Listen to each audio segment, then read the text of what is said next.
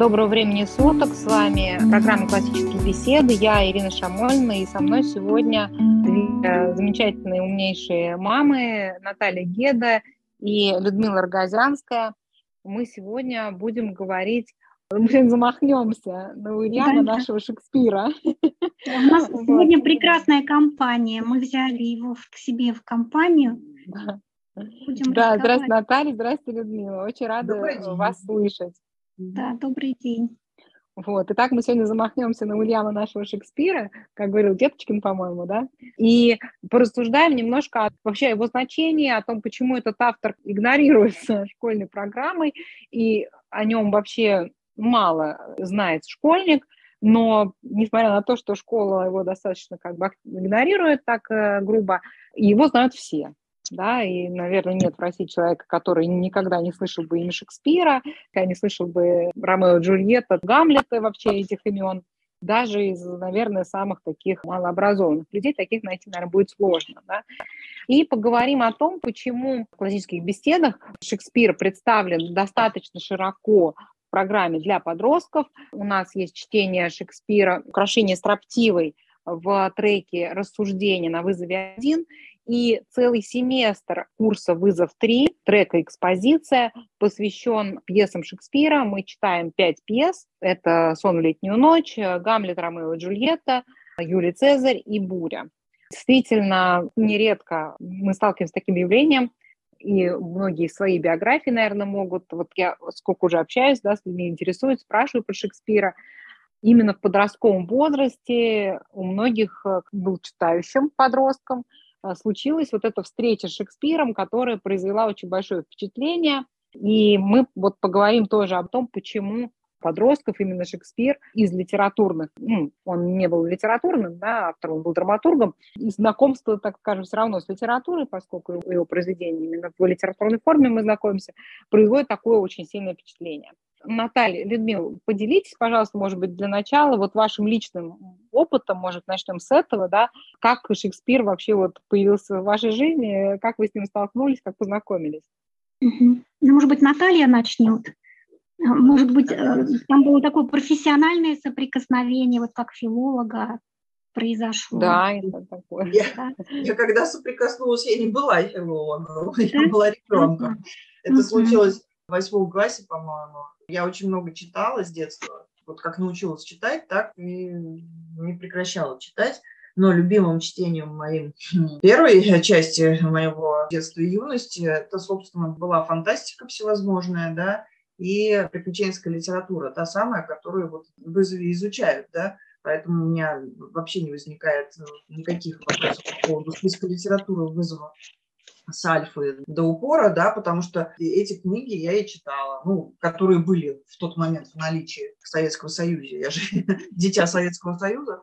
И Дюма там какой-нибудь, да, вот, это было любимое чтение ровно до тех пор, пока совершенно случайно я по телевизору не застала фильм Григория Косинцева «Гамлет», да.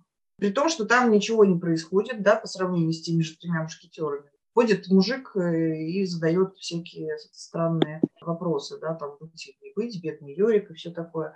Вот. Отойти от телевизора не могла абсолютно. Я все это досмотрела до конца, и я была просто ранена в сердце, да, насквозь. Мне было вот лет 14, и все. И с тех пор я уже ну, практически больше не могла читать приключенческую литературу до очень позднего возраста, там где-то уже в 30 лет в тяжелом психическом состоянии я вернулась к прочтению легкой литературы. А вот после этого у меня проснулся вкус классики, да, после Шекспира.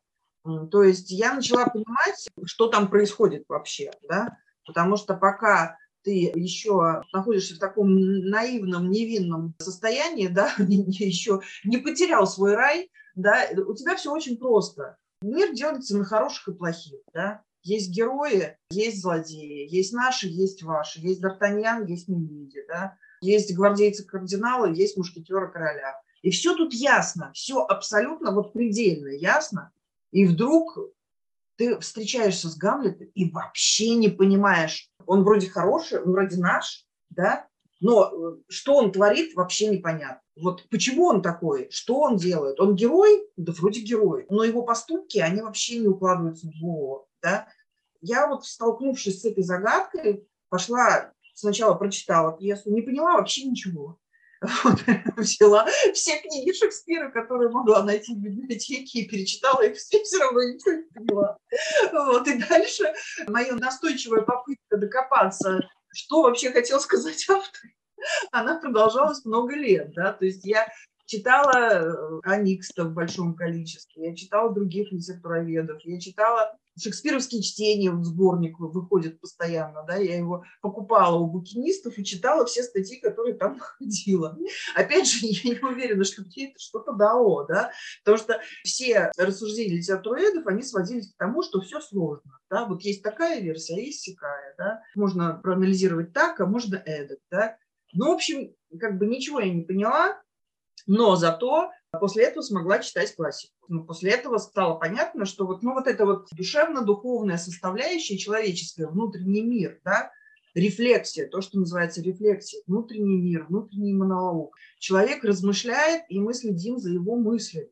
Раньше этого ничего не было. Ну, там какая-то, конечно, речь внутренняя героев была, да, но она совершенно не была предметом рассмотрения. И тут она появилась, и можно за этим размышлением авторским внутренним, да, или внешним, там, когда они монологи происходят, но это все равно поток сознания, да, вот, за ним ты следишь и узнаешь в мыслях вот этого героя свои собственные мысли. И, собственно, этим-то он и интересен, а совсем не тем, что он делает, да, хороший он, плохой он, совершает он какие-то хорошие поступки или плохие, это не важно.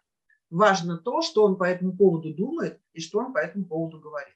Мое первое знакомство с Шекспиром, вот оно закончилось где-то на рубеже 18-20 лет. Вот, потом у меня начался период совершенно других увлечений. Я открыла для себя христианство, и как-то Шекспир отошел совершенно на второй план, да, но, наверное, мое такое очень страстное отношение к христианству, да, оно связано с тем, что сначала был Шекспир, а потом только был Евангелие. И, очень интересно. Да, я забыла о нем на долгие годы, и вот я второй раз его открыла, когда, когда вот вызовом 3 занималась. Я, мне сразу же об этом рассказать или позже?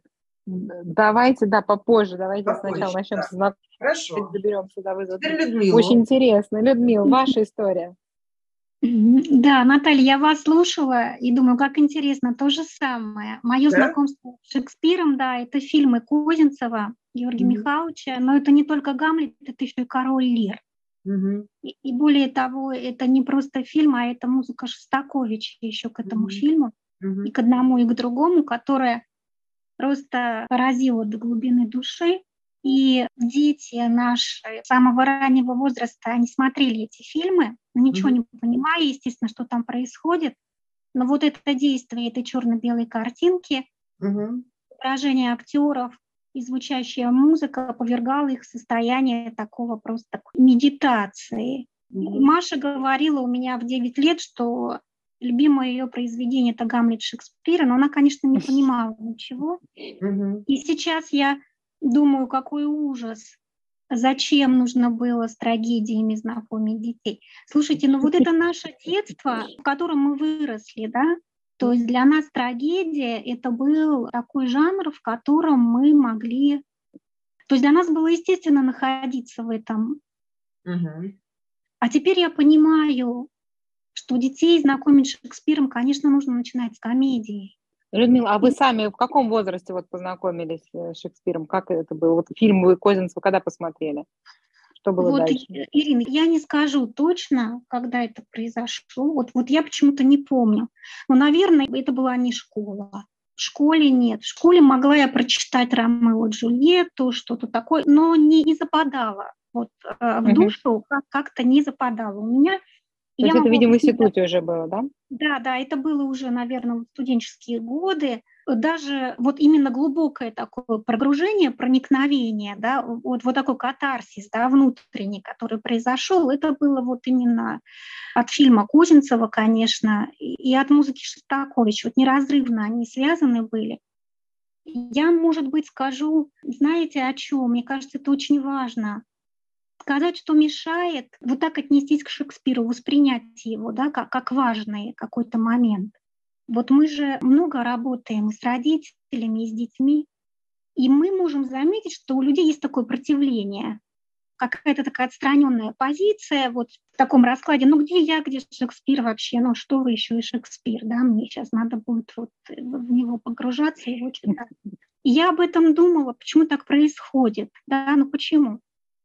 И на самом деле э, закономерность всегда одна и та же, что с латынью, что с логикой, да, вот с любыми классическими направлениями образования, недостаток базы, он не дает увидеть, вот найти в этом что-то для себя. Вот какой базой, о чем это, да? У нас очень куцое знание языка и родного, и иностранного языка. Вот мы не можем в оригинале читать Шекспира, а мы читаем в переводе. Это сокращает наш шанс узнать Шекспира хорошо. Что там еще может быть? Мы плохо знаем историю, плохо знаем античную культуру. Это тоже сокращает нашу возможность содержательно прикоснуться вот к этой теме Шекспира. А, мы плохо знаем э, библейские сюжеты, наш жизненный опыт соприкосновения с такими величинами и получения вот какого-то удовольствия от высокой литературы, он тоже может быть очень ограниченным даже, простите меня за такое слово, эмоциональный интеллект, да, и вот эта палитра чувств переживаемых, когда мы тоже читаем литературу, она может быть тоже такова, что и Шекспир-то никакого впечатления на нас не произведет. То есть на самом деле это очень э, такая тема, связанная вот с грамматикой процесса, да, чтобы состояние войти в диалектики, обсуждения и дальше риторики, интерпретацию того, к чему ты прикасаешься, вот эта грамматика должна быть. Чем меньше грамматика, тем сложнее вот эта диалектика и риторика разворачивается. Поэтому очень хочется, чтобы дети, конечно, к этому прикоснулись, да, чтобы они с этим познакомились.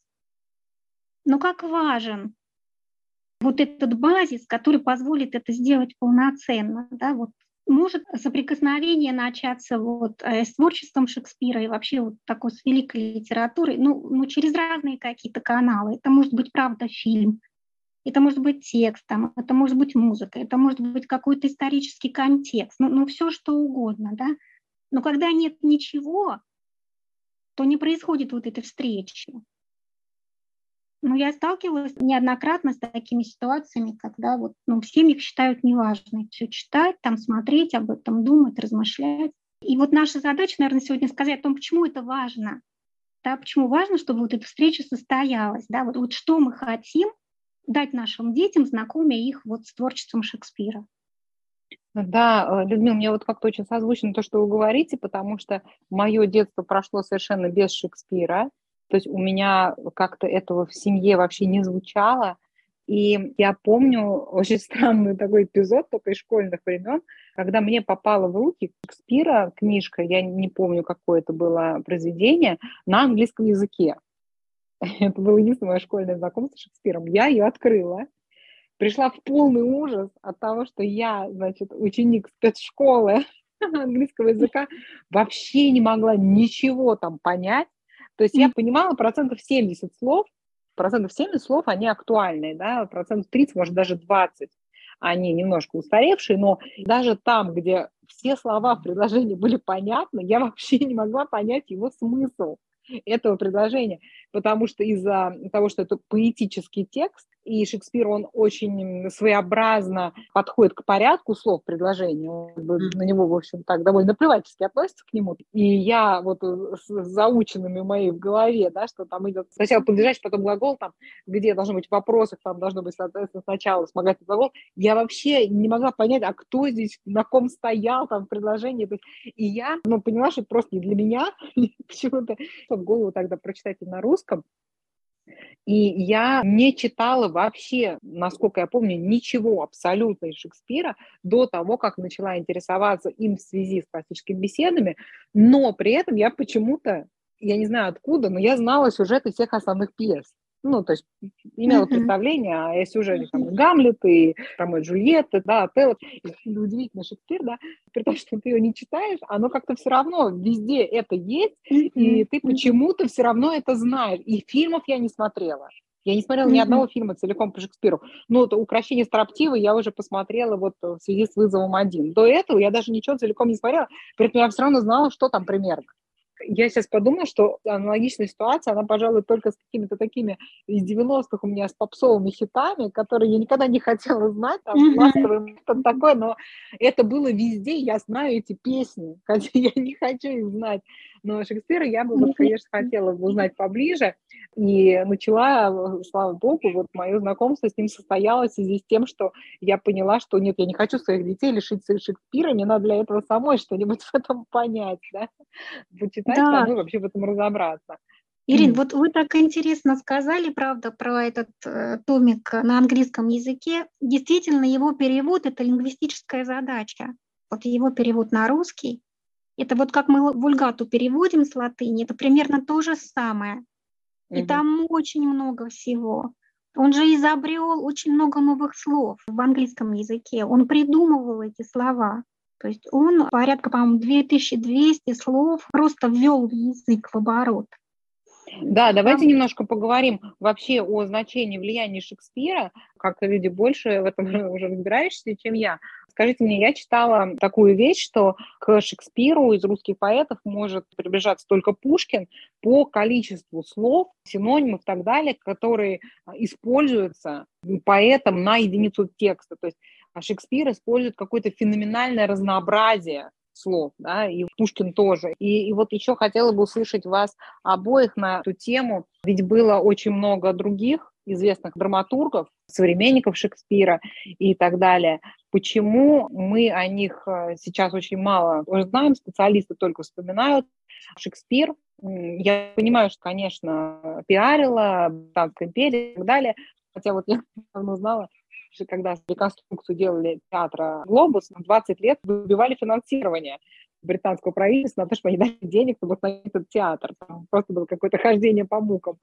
И Шекспир, он своими афоризмами, да, такими своими фразами, я человек, который не читавший Шекспира, я при этом знала много таких каких-то цитат, тоже откуда-то, я не знаю откуда, они взялись в моей голове, но я вот их знала из разных произведений.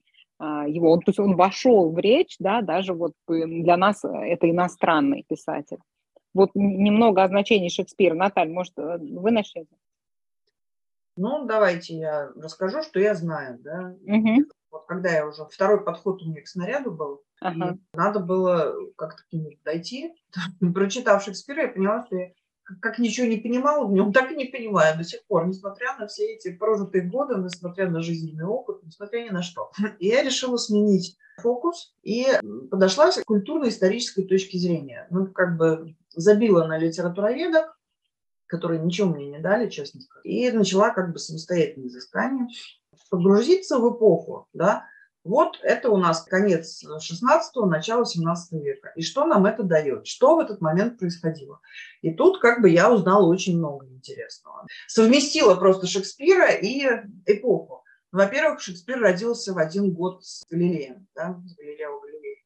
Это уже хороший такой повод для размышлений. Да? Во-вторых, в этот момент происходила реформация. Началась в Германии, и в этот момент, собственно, и, и Варфоломеевская ночь, и начало вот этих гугенотско-католических войн во Франции. И самое главное для Британии – это то, что испанский король, которому отказала королева Елизавета, да, начал войну против Британии, и, собственно говоря, флот «Непобедимая армада» при жизни Шекспира, да, он подходил к британскому побережью, был сумасшедший совершенно подъем патриотического духа. Почему, собственно, Шекспир начал писать все свои исторические трагедии? Потому что был огромный запрос, да, народ захотел узнать свое прошлое.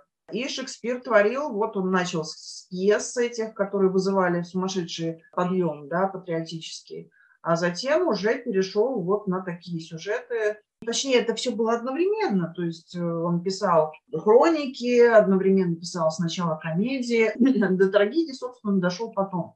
Все это происходило на фоне войны. Да? серьезной очень войны с непобедимым считающимся противником. То есть Испания в тот момент – это мощь, это глыба, которым противостоять совершенно невозможно. А, непобедимая армада, огромнейший флот, э, в котором, кстати, принимал участие другой драматург Лопе де Вега. Да, у него была очень бурная биография, и в числе прочего он был моряком военным, вот, собственно, в этой самой непобедимой армаде. Вот. Они, конечно, никогда не видели друг друга, не знали друг о друге и не, не, не читали наверняка пьес друг друга, да, но они могли бы вот столкнуться, если бы Шекспир, например, был тоже моряком, да, военным. Но Шекспир не был, а Лопе де Вега был. Вот это вот все происходило одновременно. Бурнейший век, совершенно сумасшедший по напряжению, да, духовному какому-то. Абсолютно не случайно родился такой автор, как Шекспир, который отказался от очень многих условностей, да, которым была подчинена тогдашняя драматургия. Но вот Лопе де Вега, да, он тоже как бы реформатор испанского театра считается. Отказался от вот единства места, времени действия, оставил только действие, а время и место забил на нем. Вот, он отказался от единства жанра комедии и трагедии, да, то есть у него комическое попадает в трагедию, трагическое в комедию. По сути, на самом-то деле трагедия и комедия – это не то, что вот мы сейчас воспринимаем, смешное и печальное, да. Комедия – это ну, собственно, и для Шекспира это примерно так же, и для Лопе де Веги. Это когда конец счастливый, да, а происходить там может все что угодно, всякие ужасы, страсти. Вот Фуэнта Авихуна, например, это комедия. Да? Ничего себе, там пол пьесы пытают жителей деревни, которые убили своего командора, да? Вот, мучают их там страшным каленым железом колят, но все кончается хорошо, поэтому это комедия. Вот как хотите, так и относитесь к этому. А трагедия – это когда все умирают. Вот. Но чем отличается, например, Шекспир от своего современника Лопа де Веги? Во-первых, тем, что Лопа де Вега был совершенно сумасшедше популярен, да, то есть он был известен всем. Он был любим всеми. Его пьесы ставили повсюду, и даже во Франции, где ненавидели испанцев и воевали с ними не на жизнь, а на смерть, все равно ставили Лопа де Вегу. Да? То есть э, Лопе де Вега – это драматург, который в тот момент был известен всем. Да? Все знали, например, его собаку на. А какую-нибудь «Двенадцатую ночь» Шекспира знали отнюдь не по всей Британии, да, скажем так, а только в театре Глобуса. Завсегда-то театр Глобуса знали да, в Лондоне. А, так что народным поэтом, не был он народным поэтом, да? ничего подобного не было. То есть сумасшедшей народной любовью Шекспир не пользовался. Вот, этого не было. А Лопе де Вега просто тогдашний классик, звезда шоу-бизнеса, да, что называется. Все его знали, но он написал 2000 пьес. Да? До нас дошло 500. У Шекспира их значительно меньше. Да? Ну, тоже он плодовит, но не настолько все-таки. Когда Лопе де Вега умер, за его гробом шла половина Испании, ну, как минимум весь Мадрид. Да? Встал и пошел за его гробом. Да? Когда умер Шекспир, ну, вообще никто об этом не знал. Ну, может быть, там какие-то друзья и родственники стояли, но не более того. Популярность несопоставима Шекспира и Лопе де Веги. При том, что в художественном отношении, да, если ты читаешь пьесу Лопе де Вега, ну, например, ту же «Собаку на сене», да, она гораздо более стройная, да, гораздо более понятная. Там нет вот этих запутанных клубков, да, как взаимоотношений, каких-то мыслей, не поймешь вообще, кто почему вдруг это сделал, да, вот, вот это просто падает вам с неба, вот он сделал так, почему, вот иди и думай, да, что называется. У Лопа де Веги ничего такого нет, она стройная, у него абсолютно стройные пьесы, все логически выверено, да, и главное, идеологически выверено, потому что Испания того времени – это католическая страна, где, опять же, все совершенно четко. Вот плохие, вот хорошие, да. Вот этот злодей, вот этот герой, да. Мысли предельно понятные, там, конфликты, да, конфликт чести, конфликт долга. По сути, не так много, да, вариантов этого конфликта. И ты читаешь, когда его, ты, в общем-то, особенно на фоне Шекспира отдыхаешь душой. Ну, все понятно, да. Все абсолютно понятно, да, и как играть, и как показывать, и все очень увлекательно. Ну, все же смотрели собаку на сене. Все там вполне стройно, да. В отличие от Лопа де Веги, сюжет шекспировский, да, вот, вот вообще ничего общего не имеет, но еще комедии еще можно соотнести, там, более-менее, ну, смотря какие комедии. Какая-нибудь комедия ошибок или «Двенадцатая ночь» – это одно, да? А, например, какая-нибудь «Сон в летнюю ночь» – это абсолютно другое. Абсолютно другое. То есть ты читаешь эту пьесу и тоже вообще не понимаешь, что за бред перед тобой происходит. Да? Вот это, это просто трэш. Что курил автор? Это вот единственная мысль, которая возникает, когда ты это читаешь. Да? Но параллельно возникает и вот этот вот азарт, да, разгадать. А может быть, это все-таки не курил автор, может быть, это все-таки такая шкатулка, да, с секретом, и очень хочется этот секрет разгадать, да, а что же все-таки зашито в полотно, да, этого текста. Хотя огромное количество желающих просто махнуть рукой и сказать, да бред, это бред, да успокойтесь. Ну, ну, ну бредил Барт из Эйвона, ну, бывало у него такое. Может быть, выпил лишнего, да, ну, и придумал вот это вот все. А вы тут сидите и голову ломаете, да. Но при этом, понимаете, это очень полезная головоломка, потому что, вот, например, когда я, у меня, да, кипели мозги, я прям там вскипела вся, но в итоге мне удалось да, найти в нем смысл. Я не уверена, что это тот смысл, который имел в виду Шекспир. Но я его нашла, была страшно горда собой, да, и я не уверена, что он совершенно чужд этого произведения. Но наверняка это должно быть. Весь тот пласт смысла, который я в нем обнаружила, да, даже если Шекспира не, не подозревал, это не значит, что его там нет, да. Это же Пушкин, да, говорил, что какую со мной сыграла шутку Татьяна, она замуж вышла, да. Но это же он не имел в виду, что действительно у нее есть свобода воли, у персонажа, и она там поступила как-то в соответствии с этим свободой воли. Нет, вот вся обстановка, в которой Пушкин писал, да, и все, о чем он думал, все, что было у него в подсознании, все, что варилось у него в голове, да, все это сыграло на то, что его персонаж совершил этот поступок, да. В этом не было его сознательного выбора. Ну, его перо так написало, да, ну, просто потому, что сыграла роль весь его опыт человеческий, жизненный в тот момент. Э, мне кажется, что вот ровно то же самое во многом происходило и с Шекспиром. То есть то, что он писал, очень во многом рождалось вот из этого его совершенно сумасшедшего жизненного опыта, современника вот всех этих безумных событий, абсолютно безумных. Вот я когда задумываюсь, каково это быть современником вот всего того, что тогда творилось, да, вот этой чудовищной резни католиков и гугенотов, да, когда твой остров крошечный захватывает огромная империя, да, мощная, как я не знаю что, и, и что тебя спасет, вообще непонятно, да, и многое-многое другое, о чем еще узнаешь, когда погружаешься, с одной стороны, в эпоху, с другой стороны, в пьесы Шекспира, да, и пьесы Шекспира позволяют получше понять эту эпоху, да, а эпоха лучше помогает понять пьесы Шекспира. Вот такой вот взаимный обмен Это то, что я могу сказать. Очень и, интересно, Наталья. Ага. Да, еще добавлю, почему Лопе де Вега не так знаменит сейчас, как Шекспир. У меня объяснение очень простое. Лопе де Вега – это дитя своего времени, да, то есть при том, что он новатор, безусловный, да, то есть у него пьесы испанские были гораздо проще. И при том, что он э, мастер слова и все такое, да, то тоже не отнять. Он точно такое же влияние оказал на испанскую литературу, как и Шекспир, да, но при этом а, его действие, его пьес, оно сугубо, да, и конфликты, и проблемы, они сугубо вот того времени. Мы их читаем, чтобы узнать, о чем думали и чем жили, да, испанцы того времени, грубо говоря. Вот мы через опыт Вега можем открыть менталитет типичного представителя того времени, любого сословия, да. Но это немножко как бы архаика, да, вот, для нас. То есть, если ты исследователь, тебе это интересно. А если ты просто читатель, да, ну, тебе это интересно только если ты любишь что-то костюмное, да, там, пьесы, где там трактиры, шпаги, кони, вот это вот А если нет, если нет, нет этого интереса, то, ну, в общем-то, не нужен тебе этот века.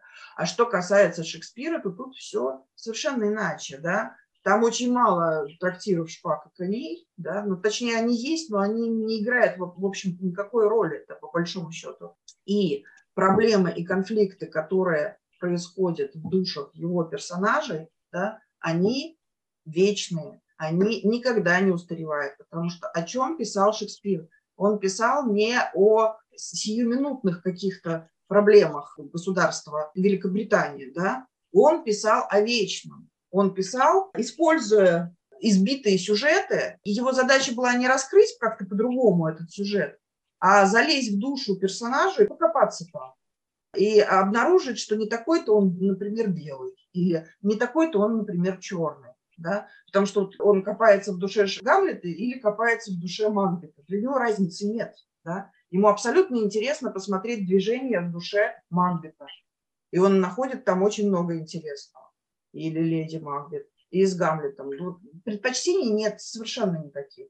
В какую бы ты эпоху не читал Шекспира, он все равно твой современник. Почему? Потому что ровно те же самые конфликты, светлую сторону и темную сторону, можно обнаружить в любой человеческой душе.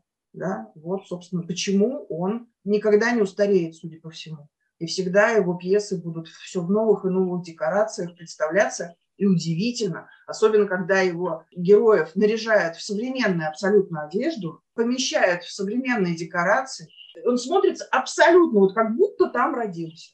Понимаете? Вот почему. Вот, собственно, и все объяснение. С моей точки зрения, опять же. Да, Наталья, очень интересно, спасибо большое. Людмил, ваши какие мысли по поводу значимости влияния Шекспира на все? На самом деле мыслей очень много. Интересно, что с возрастом меняются они, и появляется что-то новое. Почему? На самом деле очень интересная фигура. Он же закончил грамматическую школу, это все его образование. И никогда он не хотел, чтобы его пьесы публиковали. Первая фолия, первое его издание сделали его друзья, уговорив издать эти пьесы. На самом деле, мне кажется, что нужно начать с того, что он был театральным деятелем, он был актером, он был постановщиком, он был драматургом. То есть он писал для театра, он писал для представления. И это позволило ему эту форму комично-трагичную оживить. Да? Вообще, если говорить о Шекспире, можно коснуться вообще такой темы шекспировского синтеза, что он сделал. Он действительно объединил и время, и говорят о том, что вообще английское национальное величие заявило о себе в творчестве Шекспира. Вот именно в его творчестве это произошло. Вот сейчас я эту фразу произнесла и понимаю, как это важно нам сейчас понять, что такое английское национальное величие. Вот как это все родилось и что оно означает. Герои Шекспира — это люди Ренессанса. Это человек Ренессанса, которого отличают совершенно определенные черты. Его мир вообще, вот героев Шекспира, он очень похож на мир подростка. И все проблемы, с которыми вот человек Ренессанса сталкивается, это сегодня наши проблемы, потому что мы те же самые люди, э, вот тоже Ренессанса, да? Мы отрываемся от чего-то большого, великого такого, да, и пытаемся вот найти смысл своей жизни. Он для нас не задан, да, мы находимся в поисках, мы находимся в каких-то внутренних противоречиях, мы ими терзаемы, да. Это интересно. А шекспировский синтез, он же, конечно, про то, что, безусловно, это был человек одарен в литературном смысле. То есть это был, конечно, драматург. Вот этот синтез в чем состоял? Он объединил античную историю, да, и историю времени, в котором он жил, и драматургию театра, будучи вот таким проникновенным все-таки актером, которому надо было изображать вот свой персонаж, он хорошо представлял вот многогранный внутренний мир вообще героев, да, вот, то есть он думал о том, как передать вообще это все можно. То есть вот действительно этот синтез состоялся. И хочется мне сказать, что библейские сюжеты, ну не знаю, возможно, нет.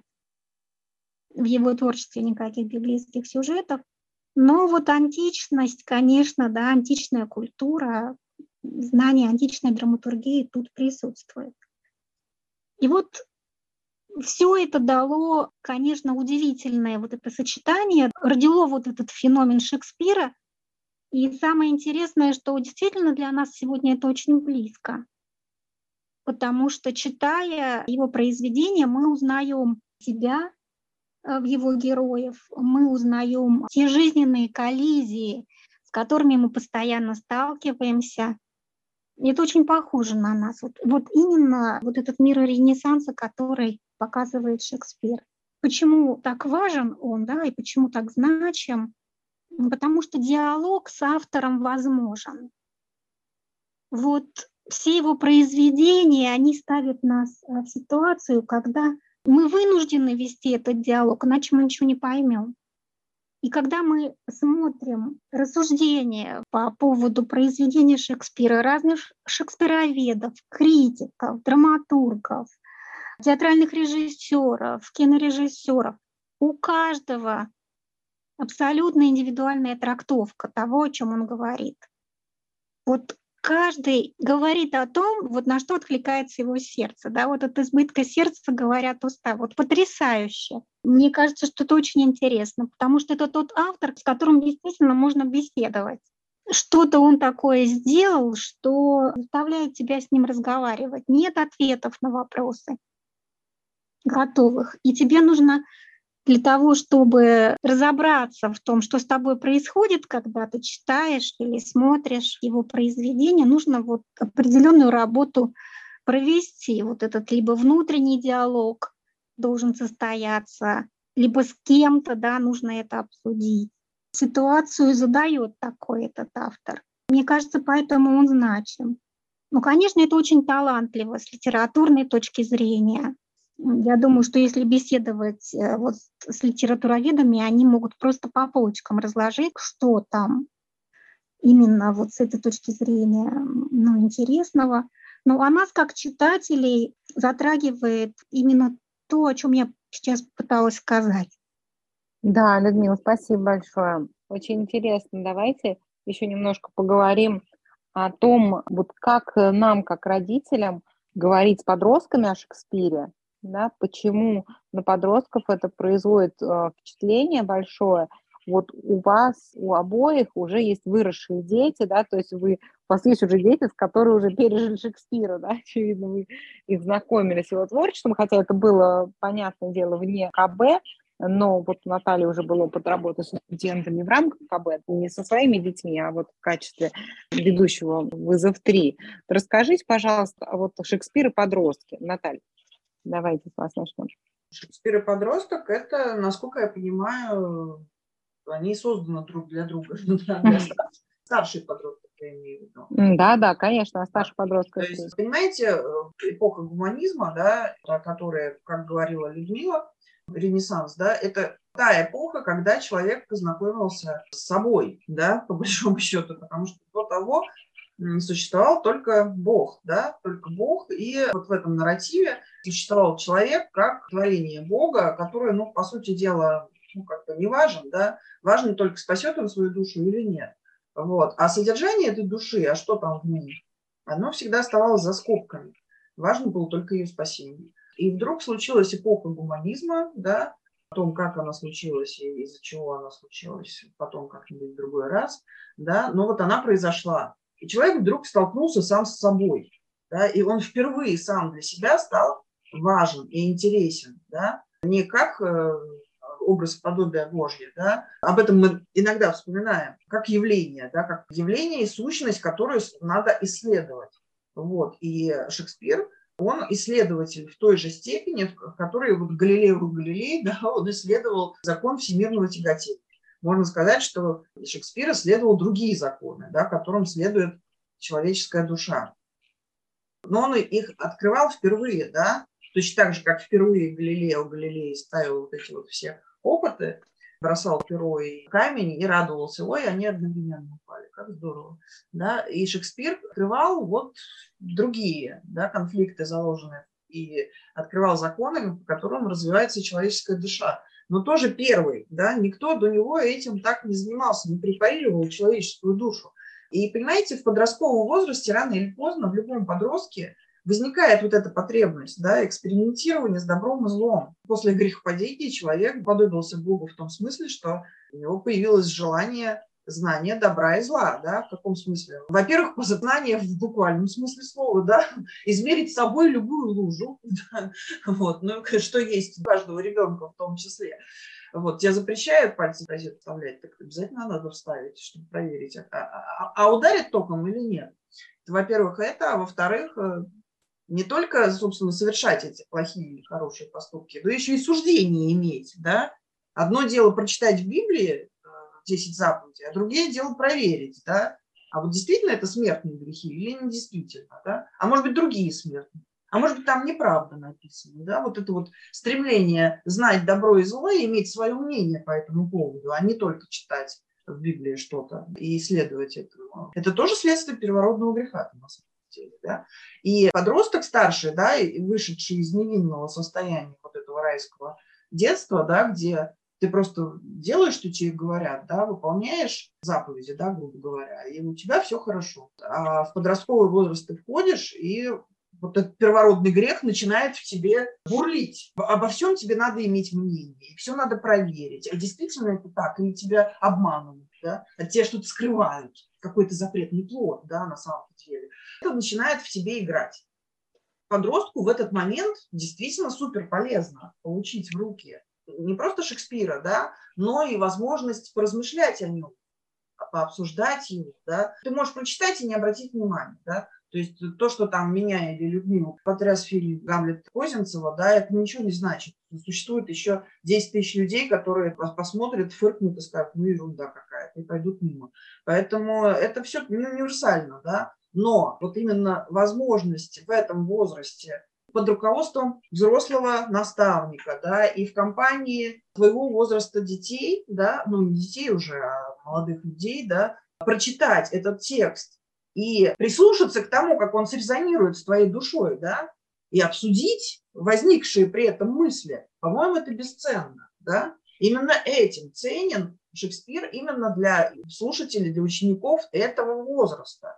И то, что Шекспир появляется в «Вызове 3», да, у которого девиз «Выбор порождает последствия», если я ничего не путаю, да, так Шекспир весь об этом. Любое его произведение, я имею в виду трагедии, конечно, с комедиями по-другому, да, а вот трагедии, да, человек что-то выбирает, делает какой-то выбор, и это влечет за собой последствия, ты, ты смотришь, да, к каким последствиям ты приводишь, и задаешь себе вопрос, а как бы я поступил? А можно ли было поступить иначе в его ситуации, да? А могли бы быть другие последствия? Вот это вот все, по-моему, бесценно, да? И это мне кажется, дает гораздо больше уже, чем просто морализаторство, да, а хорошо поступил этот герой или плохо, да. Это все осталось где-то в детстве, да. Каждый из нас рано или поздно выходит из этого Эдема и сталкивается с необходимостью или желанием, либо не с необходимостью, либо с желанием, да, выносить свои собственные суждения по поводу того, что есть добро, а что есть зло. Но как учиться-то? На каком материале? Где учебник? Так вот я считаю, что Учебник – это именно Шекспир, с помощью которого мы понимаем, по крайней мере, даем себе ответ на вопрос, в чем состоит первородный грех, да? вот. и каково это судить, что есть добро и что есть зло. Хорошо это, плохо это, может быть, опять вернуться в Эдем, да? а возможно ли это вообще? Ну, когда еще поразмыслить на, на все эти темы, как не читаешь Шекспира? По-моему, просто нет других таких возможностей. Нет, потом еще, конечно, можно почитать русскую классику, но она, между прочим, вся вышла из штанов Шекспира. Если Достоевского не было бы, если бы не было Гамлета. Вот, на мой взгляд, что так. Поэтому, да, спасибо, конечно, Наталья. очень полезно читать Шекспира. Очень-очень. Да, я даже прочла статью британского посла в России, которая называлась «Русский Шекспир». И он там рассуждает о влиянии Шекспира на русскую литературу и о том, почему Шекспир э, так популярен и так близок. Очень интересно. Вот слушателям советую просто погуглить и прочитать. Так, любовью такой написано. Шекспир, он позитивная такая очень.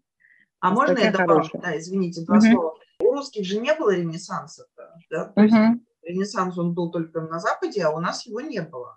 У нас 17 век, а потом сразу же бабах Петр Первый, да, и пошло-поехало. Так вот, я считаю, что вот тот самый золотой, классический золотой век э, русской литературы, это, это по сути, это наш отечественный ренессанс, да, и поэтому Пушкин, и поэтому маленькие трагедии, которые невозможно Шекспира. И поэтому Достоевский, да, с его э, преступлением наказания, который просто вышел весь, по-моему, из Гамлета. И много-много другого. То есть был, конечно, Лев Толстой, который терпеть не мог Шекспира, но, в общем-то, он был одинок на самом деле. Русские писатели и поэты любили Шекспира, обожали Шекспира, переводили Шекспира. В общем-то, все вышли из него, да, потому что вот это вот умение и любовь к копанию в человеческой душе, да, они позаимствовали именно у Шекспира. Больше не у кого. Это он.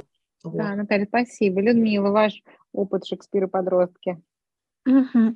Ну, я, наверное, вспомнила о том, что в современной школе не преподают Шекспира. Да, да. Почему, кстати, это, Людмила, у вас есть какие-то мысли по этому поводу? У нас не а, Почему у нас не преподают в России, так, в школе? Почему полностью как бы изничтожен Шекспир? Ну, вот смотрите, из известных мне программ по литературе у профессора Сухих в восьмом классе есть трагедия Ромео и Джульетта. Угу. Ну вот хорошо ли это или плохо, я не могу сказать, поскольку это возраст 13-14 лет восьмой класс. Это рановато, да? наверное, да. Угу. Это трагедия. Трагедия Шекспира – это, вот мне кажется, что вызова программа «Вызов 3» – это 16-17 лет, наверное, да, Ирина? Угу. Да, вот это от 16 это лет, «Вызов 3». Только, только подступиться к трагедиям.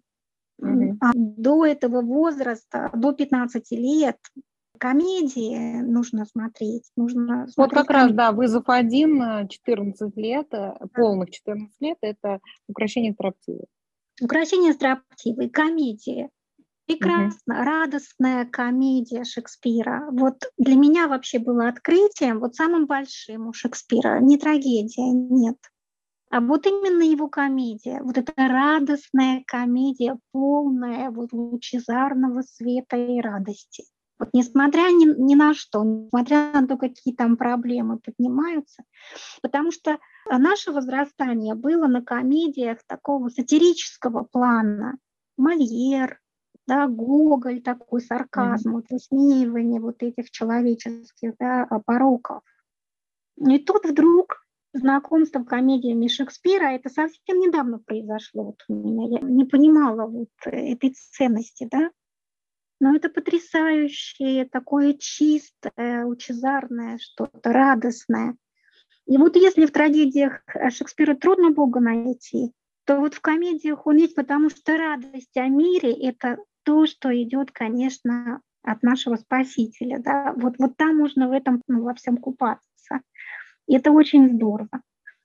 Если говорить про то, все-таки, что такое для подростков Шекспир, мне кажется, этот момент очень важен, что трагедии – это поздний подростковый возраст. К ним нельзя подступаться в раннем возрасте. Там будут такие конфликты внутренние, которые ребенок еще не способен переработать вот этот материал. Нельзя. У меня, к сожалению, сейчас нет под рукой этого учебника сухих, за восьмой класс, да, где Ромео и. Я не знаю, о чем он там говорит, не помню точнее, да. Ну, прям вот когда я об этом вспомнила, меня это так ну, шокировало, честно говоря. То, что мне известно про английскую школу, там пишут прописи цитатами из Шекспира, и они его очень не любят, начиная с раннего детства, того момента, как они начинают писать прописи. И в программах английских школ одна трагедия – это Юлий Цезарь и больше ничего. И они возвращаются к Шекспиру уже не в рамках школы, да, такой, а уже гораздо позже, вот когда они взрослеют, они начинают понимать вот ценность Шекспира для себя. Возможно, я говорю просто про одно частное мнение, ну, которое мне известно, да, возможно, есть какие-то разные варианты, но мне известно вот то, о чем я сейчас сказала. Почему Шекспир важен для подростков? Да, конечно, это тот материал, на котором можно его идти читать и переходить по вот этому мостику из детства во взрослость. Хорошо это работает, на познание самого себя, мира своей души. Наши дети, они же в подростковом возрасте, они начинают себя узнавать. А кто я такой вообще? Вот кто я такой? Они с собой знакомятся, вот исследуют свой внутренний мир. Шекспир помогает увидеть мир взрослых, а какой мир взрослых, как они вообще там живут, Вот что там про в нем происходит, какие там жизненные коллизии. И наши дети смотрят вот на этот мир взрослых. Более того, они пытаются определить свое место в этом мире, да, в мире взрослых. Это вот такой процесс взросления.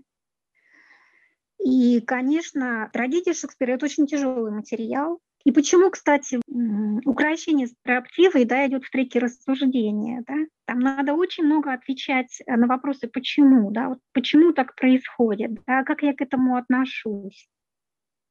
Драма, да, драма там второй семестр. Трек рассуждения, драма. И, пожалуйста, комедия «Укращение строптивой». Хорошая работа на прекрасном материале, на том материале, который вообще может показать человеку, как устроен мир, вот как устроен современный мир в том числе, да, в каком мире мы живем, чем этот мир отличается.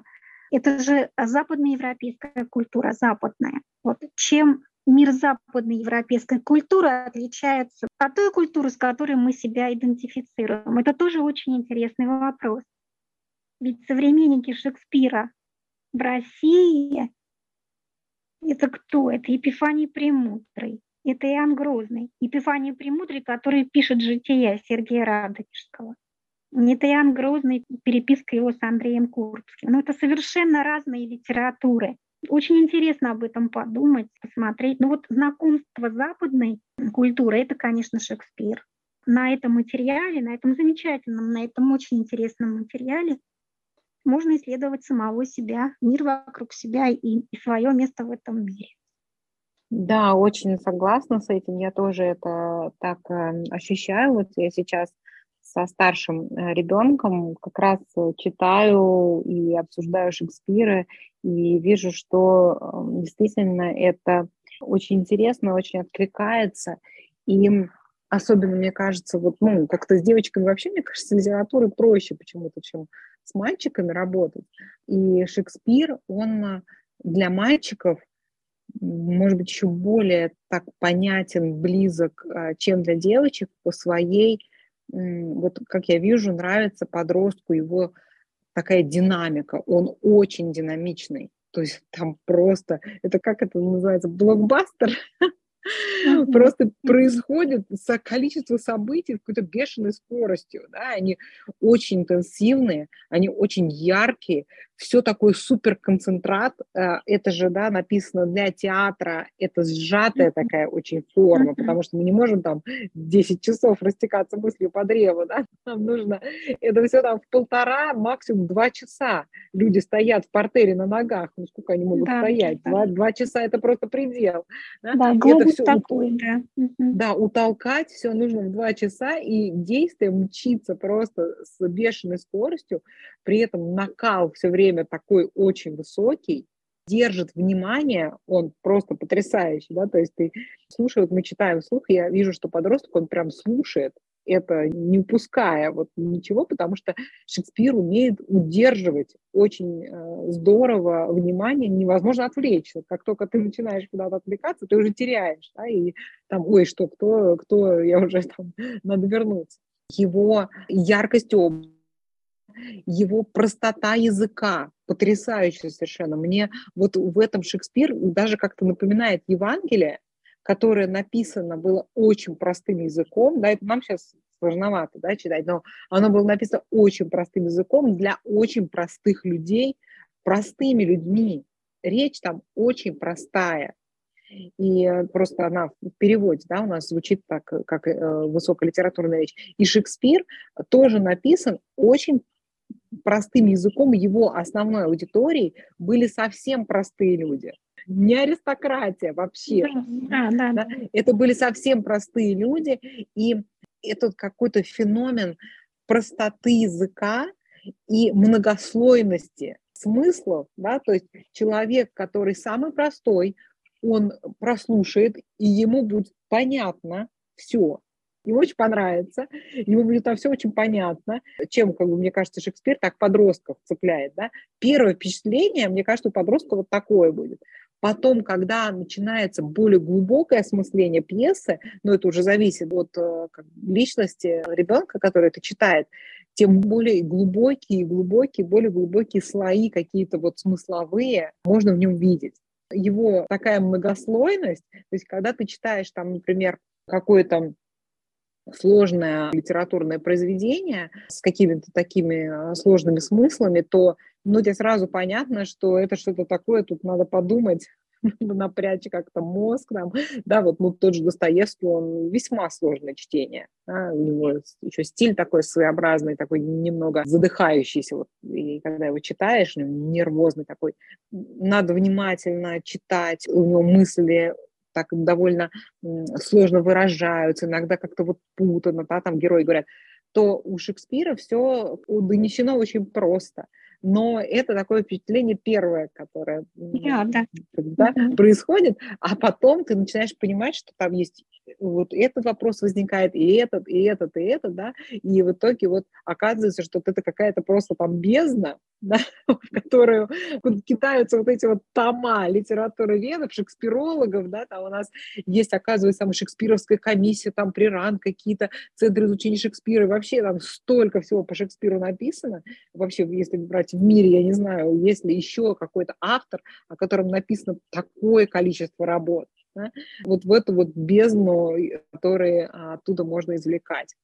Вот, я поэтому в общем, всех родителей подростков старшего возраста, надеюсь, вдохновить э, да, нашим, нашей беседой на чтение Шекспира со своими детьми это, мне кажется, просто прекрасное занятие. И, конечно, да, здорово, если есть возможность читать в оригинале, да, те, кто изучает английский язык, мне кажется, безусловно, имеет смысл ну, распечатывать пьесу да, одновременно в английском языке, смотреть, что там, как это звучит в оригинале. Но даже в переводе Шекспир переводили многие наши суперталантливые поэты, и даже в переводе много а, просто прекрасных таких а, фраз, цитат, э, которые хочется выучивать наизусть. Ну, просто это очень здорово написано. И у нас даже вот в вызове 3 есть такое задание, где нужно выучивать фрагменты из этих пьес наизусть. Вот я, в общем, надеюсь, что наш подкаст этот вдохновит родителей на новый подход э, к Шекспиру. Может быть, у кого-то первый подход к Шекспиру такой серьезный, как у меня, а у кого-то второй. И со своими детьми да, мы заново откроем вот этот прекрасный мир Шекспира, с которым на самом деле можем прикоснуться и к множеству других э, безумно талантливых людей, которые снимали фильмы, которые переводили, которые как, музыку да, писали, вдохновившись им. Его влияние такое большое, что это прям может очень здорово вообще расширить наши горизонты в разные области гуманитарного знания. Можно еще да, это. аспект? Да? Если раньше до вызова 3, скажем так, мы знакомились с христианской литературой, да, угу. тут возникает еще одна проблема.